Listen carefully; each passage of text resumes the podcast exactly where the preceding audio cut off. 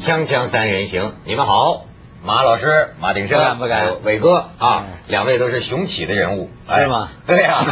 马老师真的 吗？马老师军事军事专家呀啊，你这伟哥是吧？呃，为什么今天马老师在这儿呢？因为这个最近中俄军演是吧首次还是首次如火如荼啊嗯！可是我这个外行啊，怎么也看不明白啊嗯！哎，但是我们有老马识途，对哎所以请马老师给我们讲讲这个看点，这有什么好玩的？照照马老师说说这中俄军演呢，你知道吗？对于他们这个军事迷来说，五就是他们的节日。看呢？一直以以来来呢，这俄罗斯方面是这高调的宣传，宣传了大概有一年了。他们说他四大精锐进出，什么精锐啊？啊什么这战略轰炸机，怎么叫战略轰炸机啊？能对飞一万多公里，就是说全世界无远佛界。然后它还能带这个长城导弹，能飞三四千公里，就是说这个距离和这个重量已经是给你一个震撼性了。那我们就万众期待，看他怎么打法。结果等来等去呢，当然还没到时候啊，应该是二十五号、二十二十五号才才是真是这真家伙这个实弹射击了，听说有个。嗯但是呢，那边俄罗斯已经先声夺人了，普京总统自个儿钻上那图幺六零，那玩意儿那翅膀几十米长，能叠起来，喜欢折着就折着，喜欢顺着就顺着，就这么厉害的普京，他亲自上去还当驾驶员，还驾驶了大概那么十几分钟，哦完了还发射导弹，哎。他跟咱们说好了精锐进出，为什么他先抢了那么一个这个头头一口汤喝了呢，我们就觉得有点，嗯，这家伙有点不地道。跟咱们说好了，这精锐进出，结果他先把这个好的那个收给给亮了。但是不要紧，我们还接着看那亮点是不是真的会在这个中俄联合军演当中呢，把那个精锐的武器，那那那一个真那个轰炸机值两亿多美元呢。哦，马老师看这个看这个，对哎，还有什么好看的？哎，好看的多了。嗯，这个空中芭蕾舞不用说了，他那苏二七什么苏三十啊嗯，他能这个以这个每小时几百公里那种高速，而且是低空，在你面前飞过的时候突然暂停，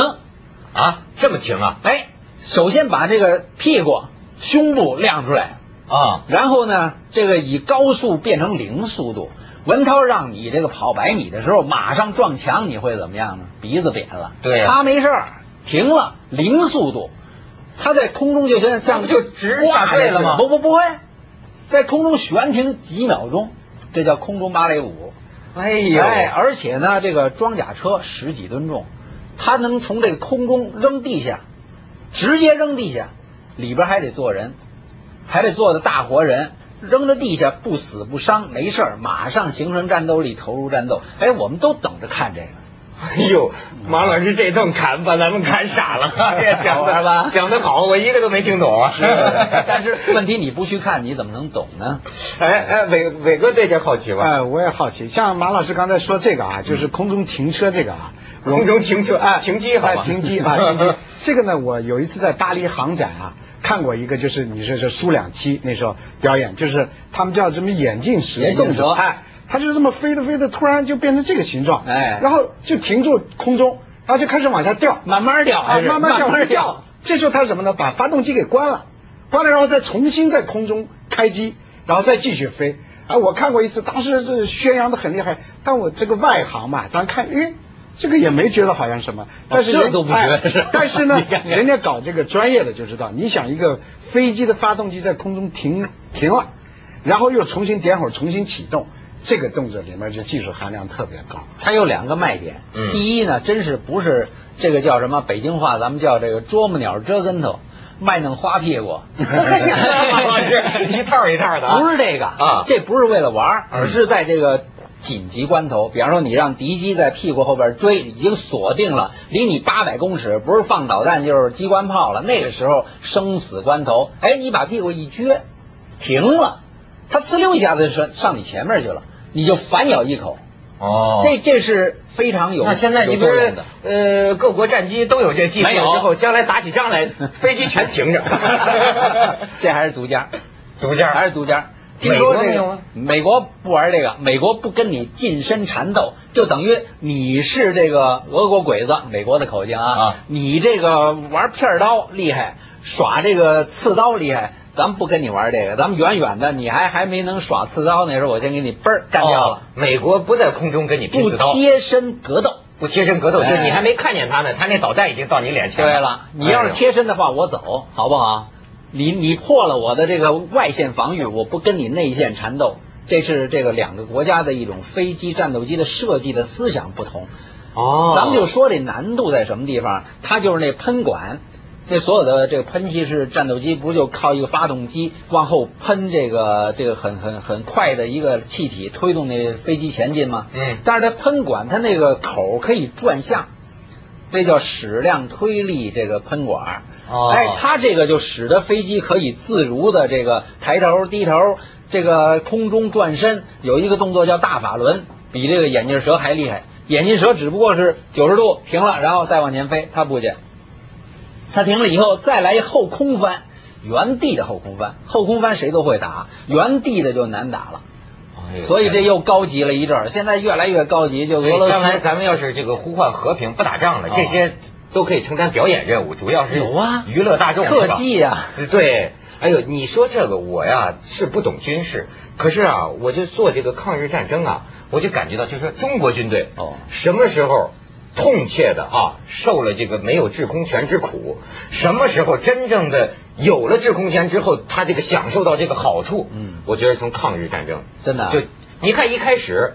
我才知道这个，我看了几场这个会战呢，对我才知道这武汉个大会战是吧制空权太重要了。是开头的时候日本人掌握制空权，光挨炸你真是没办法，给打的这抬抬不起头来。但是到后来，你知道就是叫最后的会战嘛，湘西会战的时候哦，在湘西会战就是两个月之后日本就投降了嘛，那仗咱们打赢了，和一哎，嗯不过打的是这我个们打打仗对，打打仗毛主席说的啊“帝党和后党之争”也是打仗，哦而且里边还有一个女英雄叫林四娘。林四娘，咒鬼将军林四娘，这故事就不多说了。啊所以我们从小时候呢，接触很多这个战争的东西。这英雄哪儿来的？你要不打仗，哪来的英雄呢？你作为一个王子，在格林童话里边，要不杀很多毒龙，杀很多恶霸，你怎么会最后娶到公主了呢？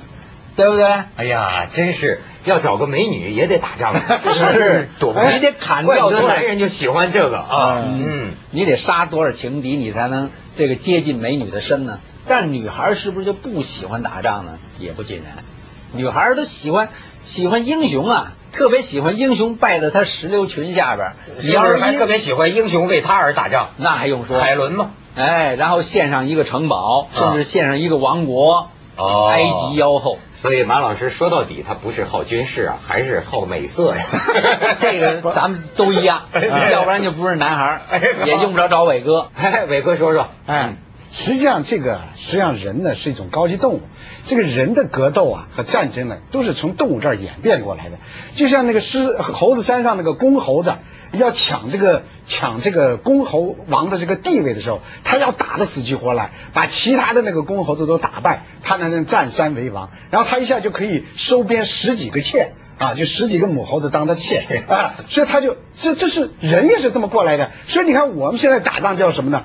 保卫我们的妻子儿女。就是那猴子他也是嘛，他也是为了站着保卫他的妻子儿女，站在这江山啊，这地盘、江山、家庭，不管是动物还是人，都是为此而作战。对对对，所以我们马老师这么爱好军事，也是为了保护我们的妻子和儿女，是吧？。不一定 不一定现在呢不一，定地球啊已经越变越小了，嗯是一个地球村。你说这个中国男孩娶这个俄罗斯美女，这都是家常便饭了。然啊后越南女孩到中国来，这个找中国郎君，啊或者是中国的上海美女去美国嫁给这洋就是人。现在咱们的妻子不和用女儿打已经不需要咱们保护了，不用是吗打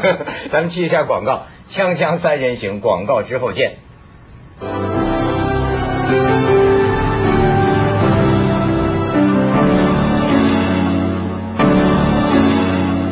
哎，马老师，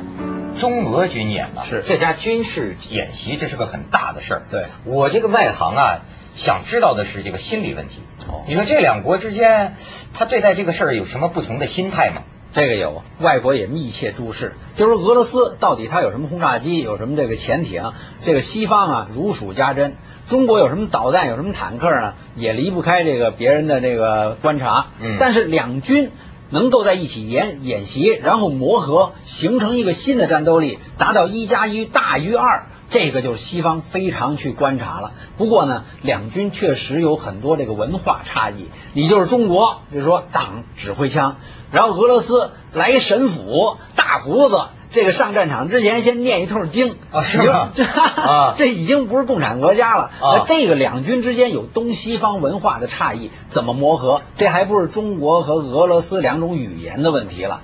这是文化的问题，这需要磨合。？就我们指导员儿得跟他们牧师交流交流， 是吗对啊我交流交流。